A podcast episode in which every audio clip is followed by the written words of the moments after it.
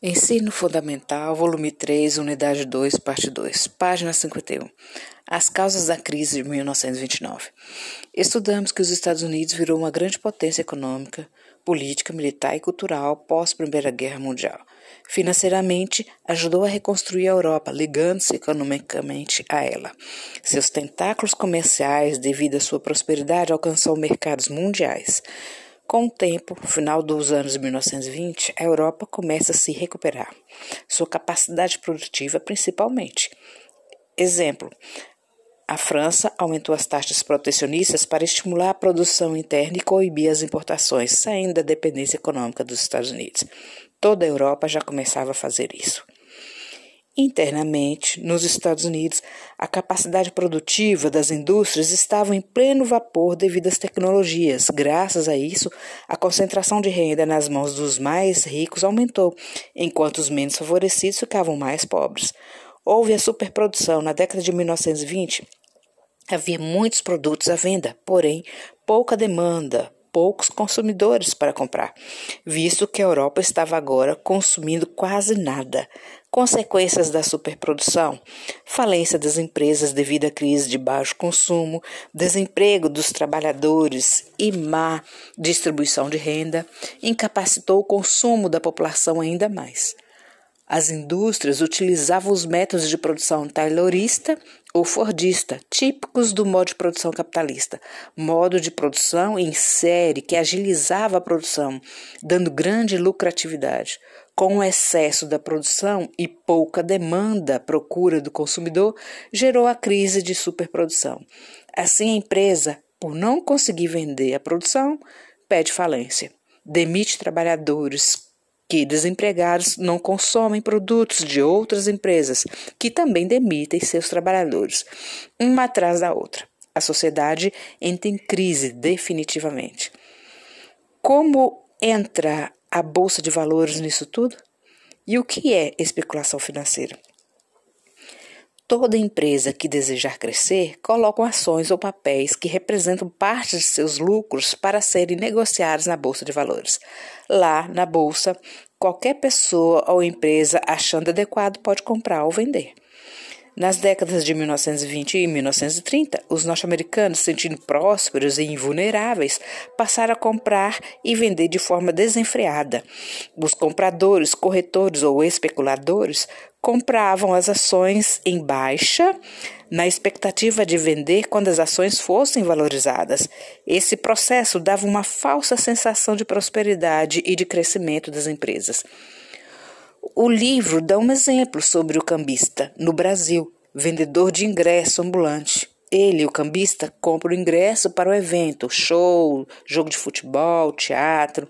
E no dia do evento, as pessoas desesperadas compram os ingressos do cambista, que o vende por preços exorbitantes. Isso também é especulação. Se tratando da bolsa de valores, é denominado de especulação financeira como ocorreu a especulação nos Estados Unidos. Primeiro, especuladores vendiam e compravam ações e não levavam em conta a realidade econômica das empresas cujas ações foram disponibilizadas no mercado financeiro os especuladores de maneira artificial, bem acima do que realmente valia, além das perspectivas reais de lucro das empresas, causando um blefe financeiro. Muitas empresas e pessoas investiram muito dinheiro nas ações dessas empresas que entraram em crise e falência, juntamente com os investidores. Foi um desespero geral Pessoas que dependiam dessa movimentação de compra e venda de ações para manter seus negócios e, por tabela, a sociedade foram economicamente atingidos devido à quebra ao crash da Bolsa de Valores de Nova York de 1929. Fotogravura de parte da cidade de Nova York. Pessoas em frente aos bancos para recuperar suas aplicações. Muita gente na frente dos prédios e carros indo e vindo. Fim da imagem. Fica a dica. Assista ao filme Loucura Americana de 1932. Narra a crise sob o ponto de vista de um diretor de banco. Página 54. Da crise econômica para a crise social. Os Estados Unidos parou de produzir para exportar para os países que lhes forneciam produtos diversos, principalmente matérias-primas.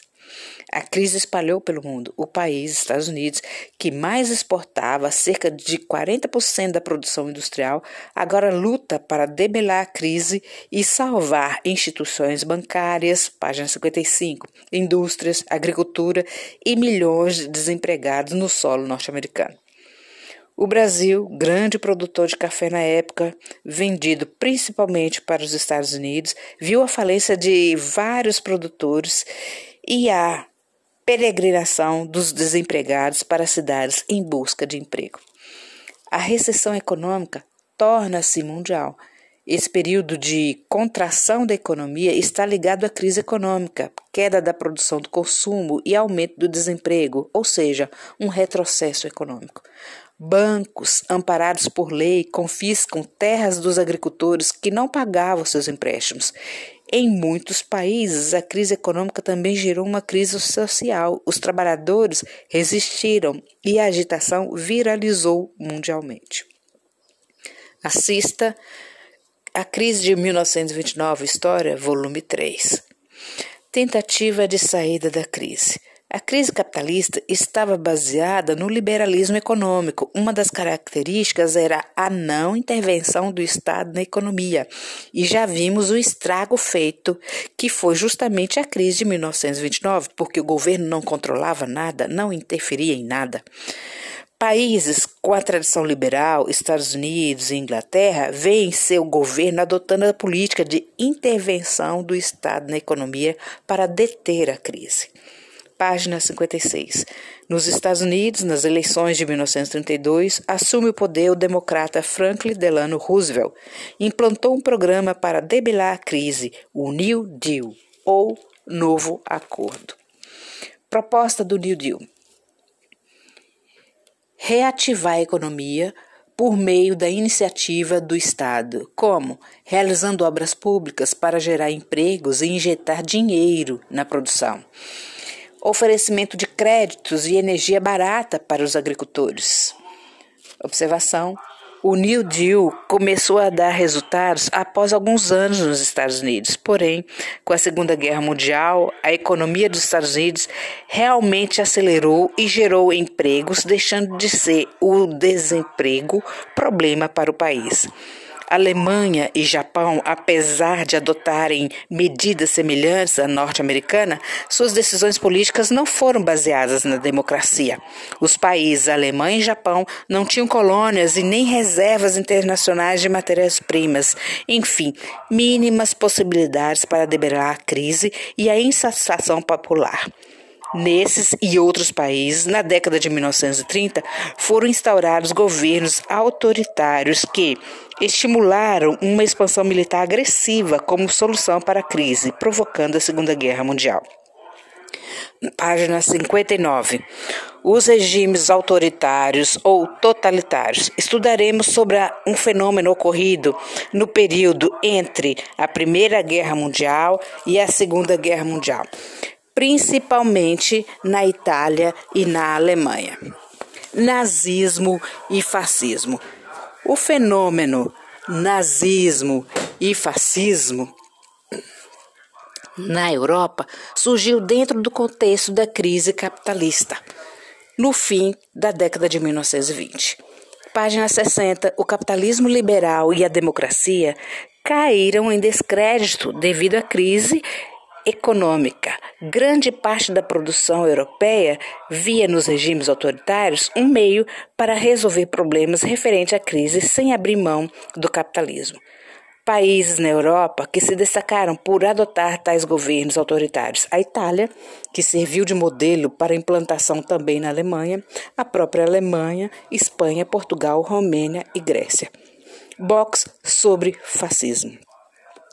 O que é o fascismo? Um movimento social e político surgido na Itália, 1910 a 1920, líder Benito Mussolini.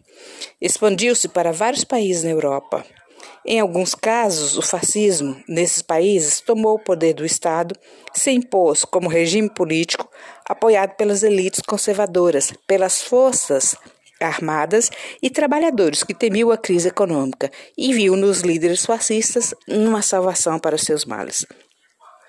Características do regime fascista: anticomunismo, descrença na democracia, uso de violência contra opositores, preconceito e perseguição às minorias étnicas e ultranacionalismo, nacionalismo exagerado que gerou ódio e exclusão aos diferentes ou quem pensava de forma diferente.